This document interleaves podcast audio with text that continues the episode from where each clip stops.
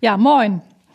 Wir sind Rostock Rotates, eine Filmproduktion für Filme, die Menschen bewegen. Dieser Podcast ist für alle, die Interesse am Filmemachen haben oder einmal hinter die Kulissen hören wollen. Wir helfen euch mit Tipps und Tricks oder geben einen motivierenden Denkanstoß für mehr Struktur, sodass auch dein Filmprojekt gelingen kann, ohne dass du je eine Kamera in der Hand hattest. Kamera läuft. Set. Und bitte.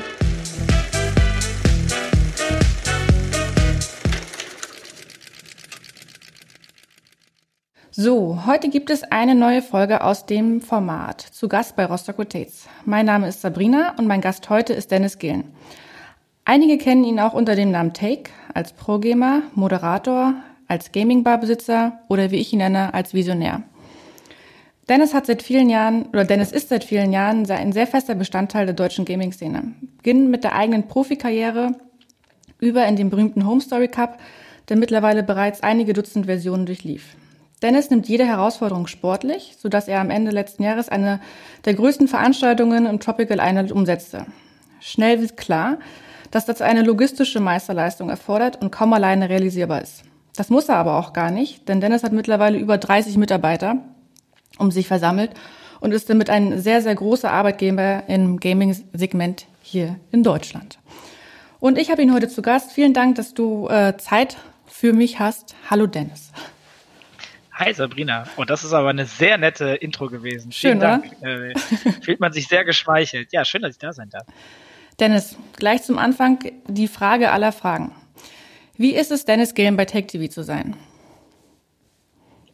Äh, sehr schön und sehr anstrengend.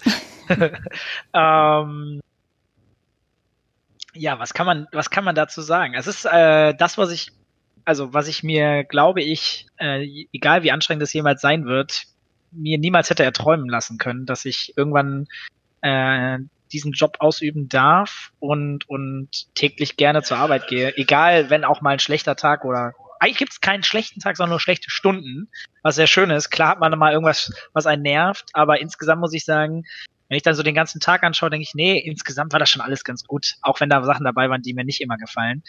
Und ähm, das gibt einem sehr gutes Gefühl. Und wenn man dann auch noch sieht, dass man coole Leute um sich herum hat, mit denen man super gerne arbeitet, mit denen man sich gut versteht, dann glaube ich, kann man sehr zufrieden sein. Und äh, das macht dann Spaß, das Arbeiten. Das klingt doch äh, schon mal ganz äh, spannend und äh, positiv motiviert tatsächlich. Sag mal, was wolltest du eigentlich ursprünglich mal werden? Keine Ahnung.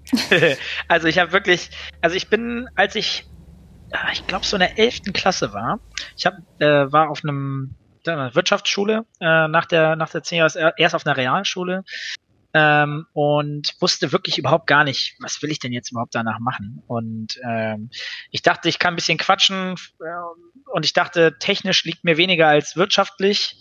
Na, ich gedacht, okay, dann gehst du auf so eine Wirtschaftsschule, machst da irgendwie ein Fachabi.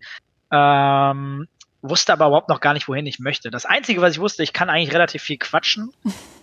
Und vielleicht, wenn man dann irgendwas mit BWL, VWL und so hat, vielleicht macht man irgendwas, wo man was, weiß ich nicht, wo man Leuten was vollquatschen muss und, und vielleicht kann man sich für irgendwas begeistern, aber was wusste ich halt wirklich gar nicht. Und gleichzeitig habe ich halt die ganze Computerspiele gespielt und war da zur damaligen Zeit, würde ich sagen, schon sehr erfolgreich. Ähm, und, und klar, der größte Traum wäre gewesen, damals dann auch einen Job da in dem Bereich zu bekommen, habe aber da die Erwartung noch nicht gehabt.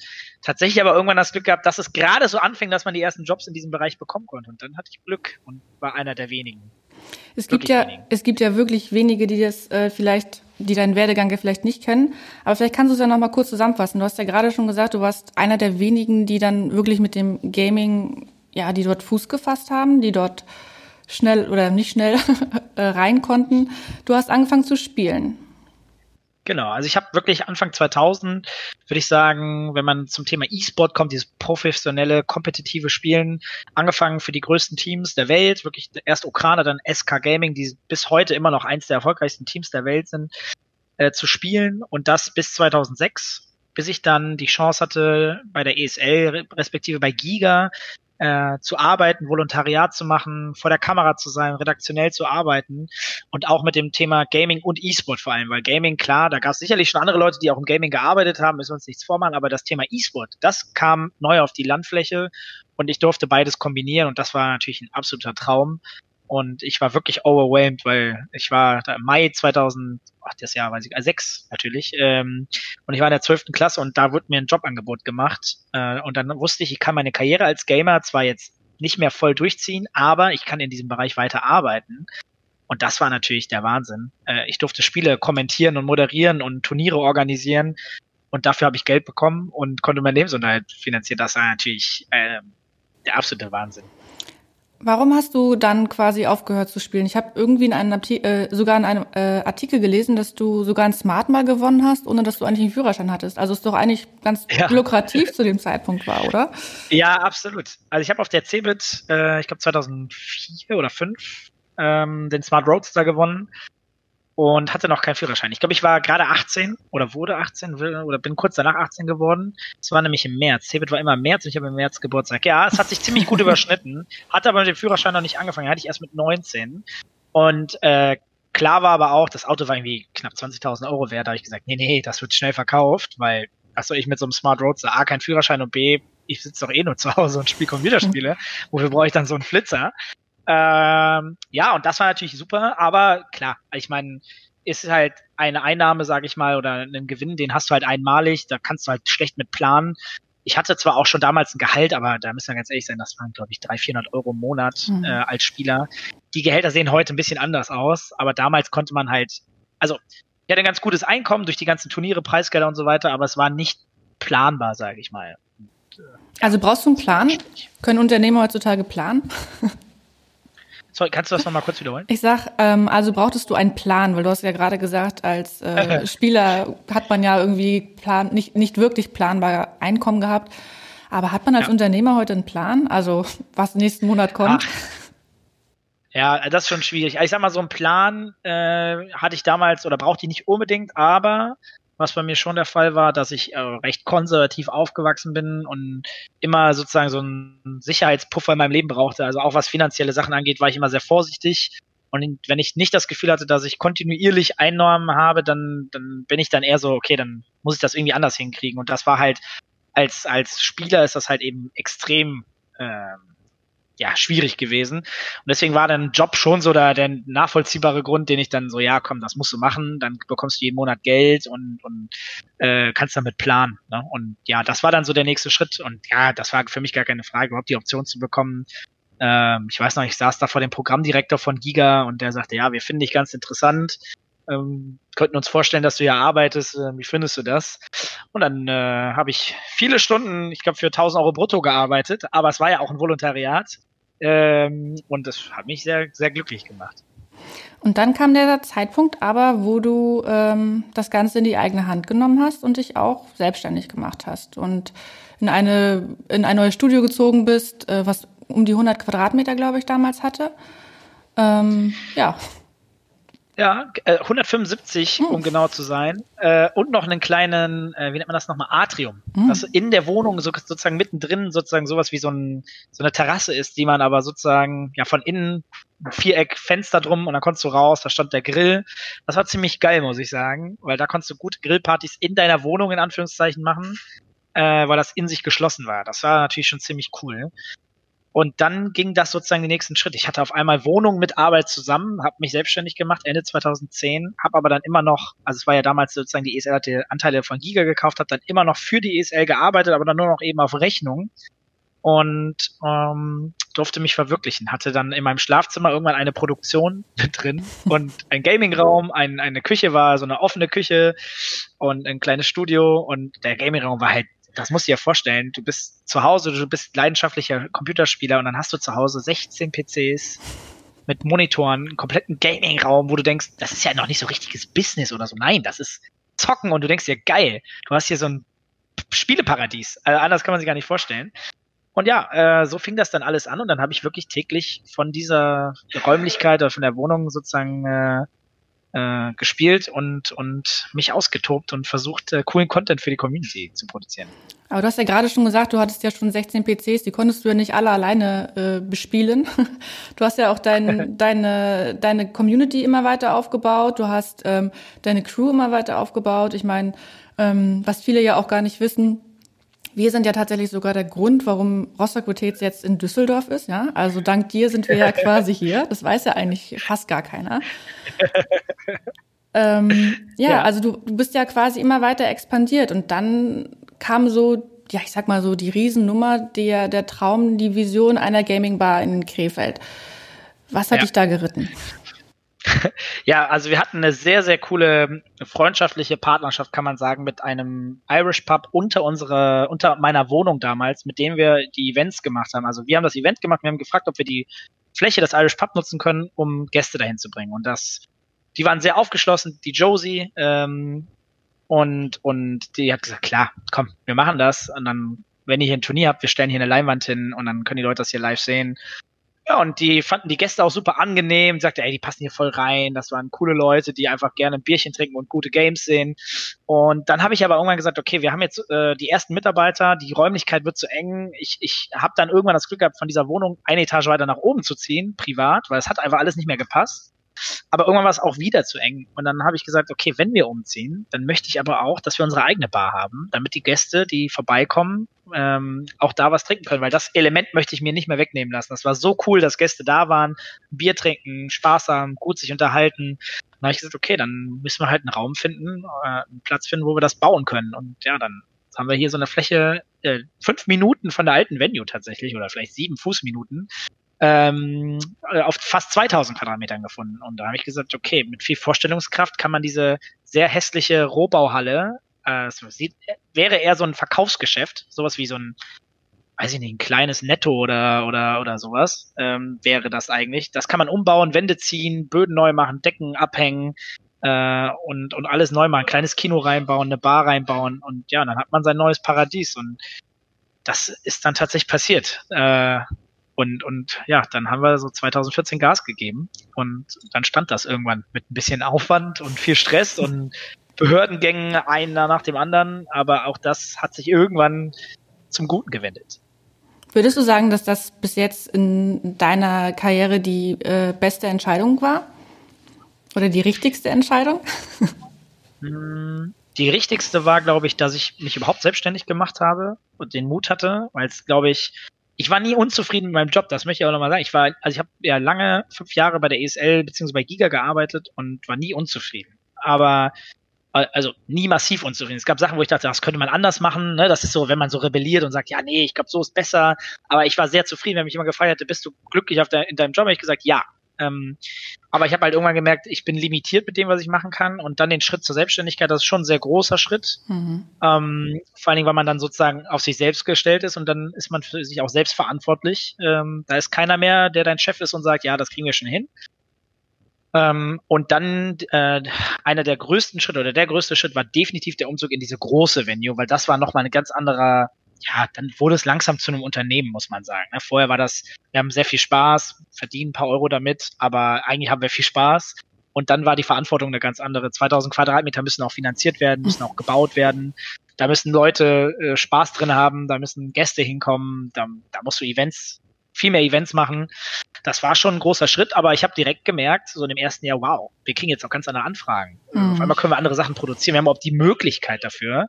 Und äh, das war da definitiv der, der, der größte und der wichtigste Schritt, um das Unternehmen voranzutreiben. Würdest du sagen, dass man ähm, Glück braucht, um in der Gaming-E-Sport-Branche erfolgreich zu werden? Oder was braucht man deiner Meinung nach? Ich glaube, was man egal wo braucht, ist gutes Timing. Ich glaube, man kann sehr, sehr gut sein, aber wenn man nicht das richtige Timing hat, dann ist es deutlich schwerer, erfolgreich zu sein. Also zum richtigen Zeitpunkt irgendwo zu sein, hat immer eine, definitiv eine Relevanz. Aber natürlich ist es so, dass man kontinuierlich daran arbeiten muss, erfolgreich zu werden. Und manchmal geht es dann halt eben nur über den harten, langen Weg. Ähm, es gibt immer viele Faktoren, die man einbeziehen kann. Ich glaube auch, dass dieses Unternehmen schon deutlich größer hätte sein können, wenn wir externe Investoren mit reingenommen hätten. Und wir hatten die eine oder andere ernsthafte Anfrage, wo ich dann auch Nein gesagt habe. Und da müsste man sich überlegen, okay, wenn dir jemand sagt, ich schmeiß jetzt hier eine Million in diesen Schuppen rein, dann ist das Wachstum natürlich auch ein ganz anderes. Mhm. Aber man gibt auch was von sich auf, äh, was man gerne vielleicht in dem Moment nicht abgeben möchte. Ne? Und das ist immer die Frage, was will man eigentlich? Und das ist ja, also es können ja immer unterschiedliche Sachen sein. Das kann sich auch ändern über die Jahre, glaube ich. Aber zu dem Zeitpunkt war für mich so, nee, wir bauen das Stück für Stück auf, wir hatten ein gutes Timing äh, und hart arbeiten ähm, es ist kein 0815-Job, ne? Das muss man schon mit Passion machen und das bedeutet auch viel Zeit investieren und das nicht als pure Arbeit sehen, sondern das ist schon etwas, was einen erfüllt und deswegen finde ich so, oh, ich muss zur Arbeit, nee, nee, das gibt's ja bei mir gar nicht, sondern nee, ich gehe gleich runter und, und mach mein Ding so. Und ja, heißt offiziell Arbeit, aber es könnte auch mein Hobby sein. Nein, so ganz nach Hobby klingt das, glaube ich, dann nicht mehr, wenn man so viel Verantwortung hat, wie man ja auch einfach hat mit so vielen Mitarbeitern und der Venue und den ganzen Kosten. Und jeder Unternehmer weiß, dass es, äh, dass da auch immer noch ein sehr langer Rattenschwanz hinten dran hängt an Sachen, die man erstmal nicht sieht und nicht weiß und die auch einem keiner sagt, so wie du ja schon gesagt hast. Man ist auf sich alleine gestellt. Aber du hast ja gerade schon gesagt, die Branche ist eigentlich eine andere Branche. Also man muss Passion haben. Wir reden ja ganz konkret von der, von der E-Sport, von der Gaming-Branche womit würdest du die Gaming-Branche vergleichen? Was ist das, was ist das Besondere an dieser Gaming-Branche? Was ist so einzigartig? Sie ist noch nicht so verdorben. Ich glaube, das ist sehr wichtig. Ähm, also je größer eine Branche wird, desto je größer der Wirtschaftszweig sozusagen wird, desto mehr Leute kommen rein, die halt einen großen Eigennutzen haben wollen und das Ding nicht aus Passion machen und nicht sagen, ey, ich bin Gamer oder ich finde das geil, was sich hier entwickelt, sondern da kommen mehr Leute rein, die sagen, nee, ich sehe da, ich sehe da ein Geschäft drin. Und ich will da auch gar nicht per se sagen, dass das schlecht ist oder, oder Leute verteufeln, aber ähm, das Risiko, was da immer entsteht, ist halt, dass dreckige, ein dreckigeres Geschäft dadurch entsteht oder dass Leute halt ähm, irgendwelche Sachen machen, die wir eigentlich gar nicht haben wollen und das Geschäft halt sozusagen ähm, oder dass, dass, dass die Arbeit nicht immer mehr Spaß macht, dass es politischer wird. Und das ist, glaube ich, je größer etwas wird, desto wahrscheinlicher ist das einfach da. Und das passiert ja auch, ich glaube, schon langsam in, in, in einigen Bereichen, ähm, dass es politisch wird, weil natürlich auch mittlerweile Riesenkonzerne mit dabei sind, äh, finanziell Geld wirklich reinschmeißen, äh, große Investoren da sind und alle haben natürlich auch einen eigenen Wunsch äh, in dieser ganzen Branche. Und ähm, trotzdem ist es immer noch so, dass man das Gefühl hat, hey, man geht irgendwo hin, man trifft irgendwie einen, man hat einen Termin mit einem anderen Partner, Kunden, was auch immer, und es ist in neun, äh, mehr, in, in 19 von 20 Fällen hat man das Gefühl, jo, geil, ich muss jetzt hier nicht mit so einem drischen Typ, der irgendwie, keine Ahnung, ein Penner ist, äh, quatschen, sondern das sind einfach in der Regel immer coole Leute und es macht Spaß hier zu arbeiten und man hat irgendwie eine, man kann gemeinsam was entwickeln und es ist eine junge Branche, die immer weiter wächst, äh, mhm. Status heute. Das ist natürlich geil, wenn man Teil von, von einem Wachstum ist und man weiß, es geht weiter nach vorne und äh, weiter nach vorne ist immer ein gutes Gefühl, wenn man, wenn man vorwärts gehen kann und äh, man wird ja auch, also man kann selbst mitbewegen, aber man wird auch mitgezogen, wenn man in diesem ganzen, in der ganzen Thematik drin ist. Und das ist schon was sehr Besonderes und glaube, dass jetzt sind wir irgendwie, weiß ich nicht, ich bin jetzt fast Mitte 30. Ich glaube, wenn ich dann irgendwann 60 bin und das dann irgendwie nicht mehr das neue Thema ist, werde ich da gerne zurückblicken und sagen, boah, ich hatte das Glück, Pionier, wenn man das so sagen darf, oder sehr früh in einer Phase dabei zu sein und etwas mitzuentwickeln und aufzubauen, dann werde ich irgendwann sagen, damals, die erste Show, da durfte man noch alles machen, was man wollte. Heute ist alles reguliert. Äh, aber das waren noch Zeiten und ich war dabei, so ungefähr. Ne? Das ist, ja, das ist schon sehr schön. Womit würdest du deinen Job vergleichen? Uff. Womit würde ich meinen Job vergleichen? Mhm. Gar nicht so richtig, äh, in welche Richtung die Frage abzielt. Die ist ganz offen. Womit würde ich meinen Job vergleichen? Hm. Hm.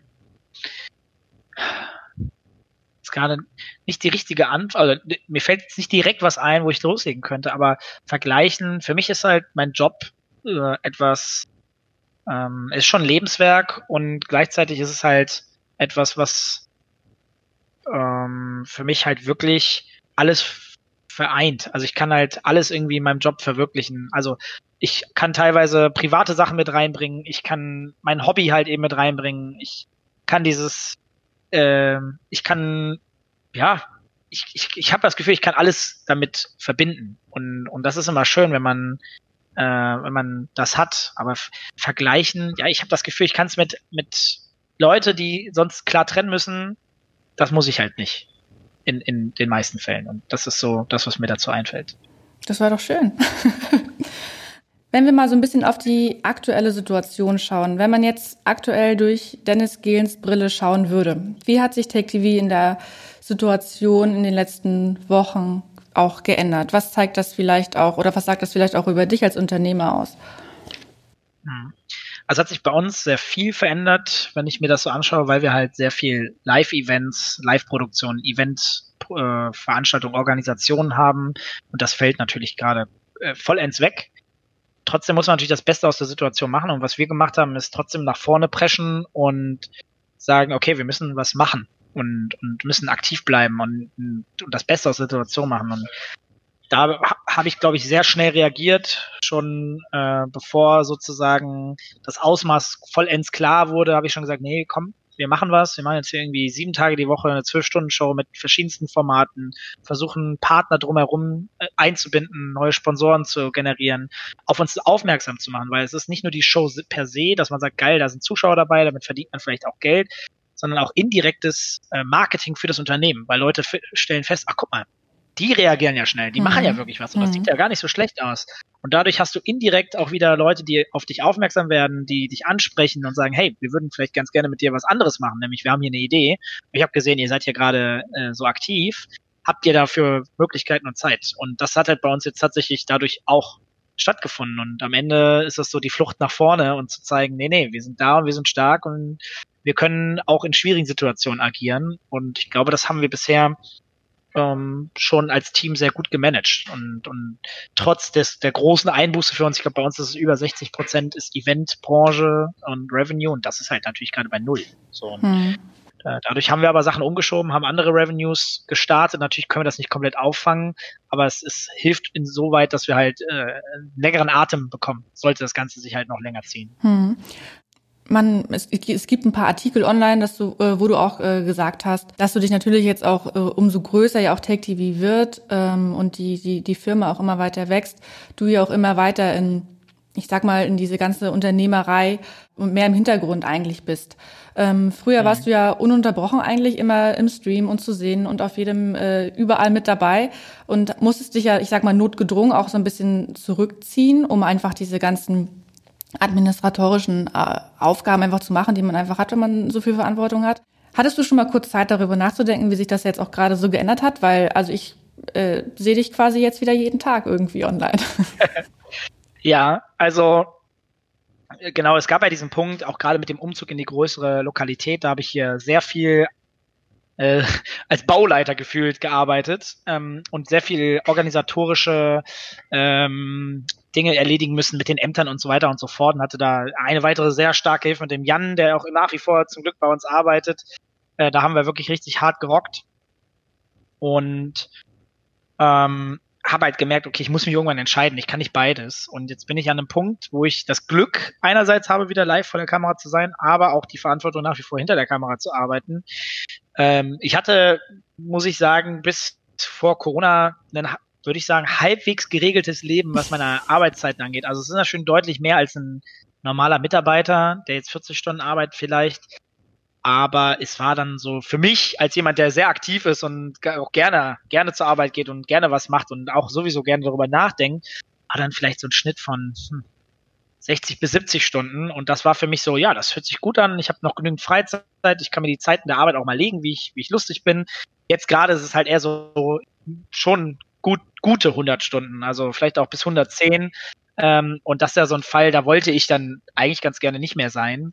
Ähm, aber ich bin natürlich bedingt durch die Situation für mich selbst so zu dem Schluss gekommen, okay, dann machst du jetzt beides. Äh, du bist vor der Kamera und bist hinter der Kamera. Ähm, du willst ein gutes Vorbild sein, aber das muss sich natürlich auch perspektivisch wieder regulieren. Das heißt, ich habe eigentlich schon daraus ge gelernt, ich würde eigentlich ganz gern schon vor der Kamera sein aber das Unternehmen natürlich genauso gerne weiter äh, entwickeln und, und äh, bewegen. Aber da muss halt äh, sozusagen das, die Balance wieder eine andere sein. Dann nicht zwölf Stunden am Tag, sieben Tage die Woche live sein. Äh, da müssen andere Leute dann auch mal vor die Kamera gehen oder dürfen und, und können sich verwirklichen. Und ich kann die Plattform dafür bieten. Und, und ich habe dann wieder ein bisschen mehr Freizeit und kann mich äh, auch um mein Seelenheil und um mein Privatleben welches da gerade nicht so richtig vorhanden ist, auch kümmern. Hm. Ja, das, äh, das, das glaube ich, dass es darunter sehr leidet. Ich hätte jetzt noch zwei kleine Fragen. Die eine wäre, was ist das Wichtigste, was du bis jetzt in deinem Job gelernt hast? Das Wichtigste, was ich gelernt habe, ich habe viele Sachen durch meinen Job gelernt, ähm, weil man auch so viele Fehler macht. also mir fallen mehrere Sachen ein. Ich glaube grundsätzlich, mehr Geduld haben. Ich bin ein extrem ungeduldiger Mensch und je mehr Leute du sozusagen im Team hast, desto mehr musst du verstehen, dass du auch Geduld haben musst, weil die Leute A natürlich nicht immer das gleiche Denken haben können, das ist ausgeschlossen, äh, B aber auch unterschiedlich Zeit brauchen für unterschiedliche Themen und äh, deswegen muss man da auch ein gewisses Verständnis entwickeln und nicht davon ausgehen, dass so wie man selber sieht, dass das auch A der einzige richtige Weg ist, B aber Leute auch das alles so schnell nachvollziehen können äh, und nämlich auch so schnell überfordert sind mit Situationen. Das ist etwas, also ruhig bleiben, Geduld haben. Äh, das ist nämlich eine meiner Schwächen sozusagen von meinen Charaktereigenschaften, dass ich immer sehr ungeduldig bin. Was, also es ist eine Schwäche und eine Stärke zugleich, mhm. weil ich Ungeduld und dieses umtriebig sein ja auch Sachen bewegt, aber muss es halt irgendwann in eine Balance bringen. Ähm, das ist schon besser geworden. Und ja, da ist es gut, dass man eine Balance findet. Und sonst, ähm, hm, boah, das sind so viele Punkte. Ich glaube, das ist der allerwichtigste. Also zumindest der, wo ich am meisten wahrscheinlich gelernt habe, würde okay. ich sagen, ja. Cool. Ist doch aber auch dann quasi wieder eine persönliche Entwicklung durch seine Leute, die man um sich herum hat, oder? Also ich finde das immer total spannend. Ja. Die letzte Frage ist, die goldene. Was hast du für die Zukunft mhm. geplant? Was habe ich für die Zukunft geplant? Also was, was also ich, das, Persön das Unternehmen und, und, und wir zusammen planen natürlich gerade uns insoweit gut aufzustellen, dass wir ähm, auch perspektivisch vernünftig wirtschaften können, damit alle Leute im Team bleiben können. Hm. Wir haben ja ein relativ großes Team mittlerweile und wir sind ja teilweise in Kurzarbeit gegangen äh, und sind auch teilweise natürlich in Kurzarbeit, dadurch, dass wir halt diese ganze Eventbranche gar nicht mitnehmen können gerade. Ähm, wir versuchen gerade uns so zu positionieren, dass wir hoffentlich zumindest so wirtschaften können, dass alle weiterhin bei uns arbeiten können und äh, da geben wir uns sehr viel Mühe und sind sehr umtriebig und ich sag mal, die Entwicklung geht in eine positive Resonanz, also positive Richtung, aber es ist halt immer noch ein weiter Weg. Mhm. Ähm, wir möchten uns noch mal noch digitaler aufstellen, wo wir einen sehr guten Schritt jetzt gegangen sind, ähm, wo wir merken, ach guck mal, da können wir auch digital ähm, coole Sachen machen, die äh, Jobs äh, sichern äh, und uns auch wirklich Spaß machen. Ähm, und ja, perspektivisch, wir haben noch einiges auf der Platte, was wir in absehbarer Zeit äh, auch so für die breite Masse mal ankündigen werden. Äh, wir haben ein paar coole Aufträge gewonnen. Ähm, manche haben sich leider verschoben. ähm, aber wir werden definitiv mit dem Unternehmen auch in gewisser Weise weiter expandieren. Das wird dieses Jahr definitiv passieren. Das ist schon unter Dach und Fach. Ähm, damit wird man uns dann auch nicht mehr nur hier in Krefeld wahrnehmen. Oh, das klingt spannend. Ähm, ja, finde ich auch. Äh, und ja, da arbeiten wir mit Hochdruck dran. Also wir haben sehr viele Themen im Hintergrund und ähm, viele verrückte Ideen. Davon werden wir die eine oder andere definitiv umsetzen. Und ja, auch, auch was die ganze, was das E-Sport-Thema angeht, ähm, belege auch gerade so Richtung Team-Business vielleicht nochmal was zu wagen. Es ist gerade ein neuer Titel auf dem Markt, der sehr viel Sinn macht. Ähm, und ja, wir, wir suchen uns coole Sachen raus und versuchen die halt natürlich auch so umzusetzen, dass es, ähm, dass man da Mitarbeiter einplanen kann und trotzdem alle sehr viel Spaß dran haben. Also hilft es einfach nur quasi äh, weiter aktiv zu folgen, was du so, was du so machst und dran zu bleiben, damit man äh, sieht, wie es bei euch auch so weitergeht. Absolut. Also man sollte auf jeden Fall dranbleiben. Ich quatsche ja immer sehr gerne, sehr offen, sehr viel ich bin ja sehr regelmäßig in der Show äh, und man kriegt immer, wenn man zwischen den Zeilen zuhört, immer ein bisschen was mit. Also ich äh, bin da sehr transparent in der Regel. Ja, so kennen wir dich. das stimmt. Sehr, das finde ich auch echt äh, etwas sehr Positives tatsächlich. Ich meine, wir kennen uns ja mittlerweile auch schon jetzt fast zehn Jahre. Mm, das ist etwas sehr Positives, was man heutzutage, ja, ich sag mal, nicht mehr so ähm, anders, was ich sehr schätzen gelernt habe. So. Das freut mich sehr zu hören. Dennis, ähm, wir haben es geschafft. Ich danke dir für deine äh, Zeit, auch in der stressigen Zeit, die du jetzt auch gerade hast. Ähm, wer gerade aktiv zugehört hat, weiß, dass äh, das sehr schwierig ist, gerade mal einen kleinen Plot mit dir zu bekommen, wo du äh, deine kostbare Freizeit noch opfern kannst.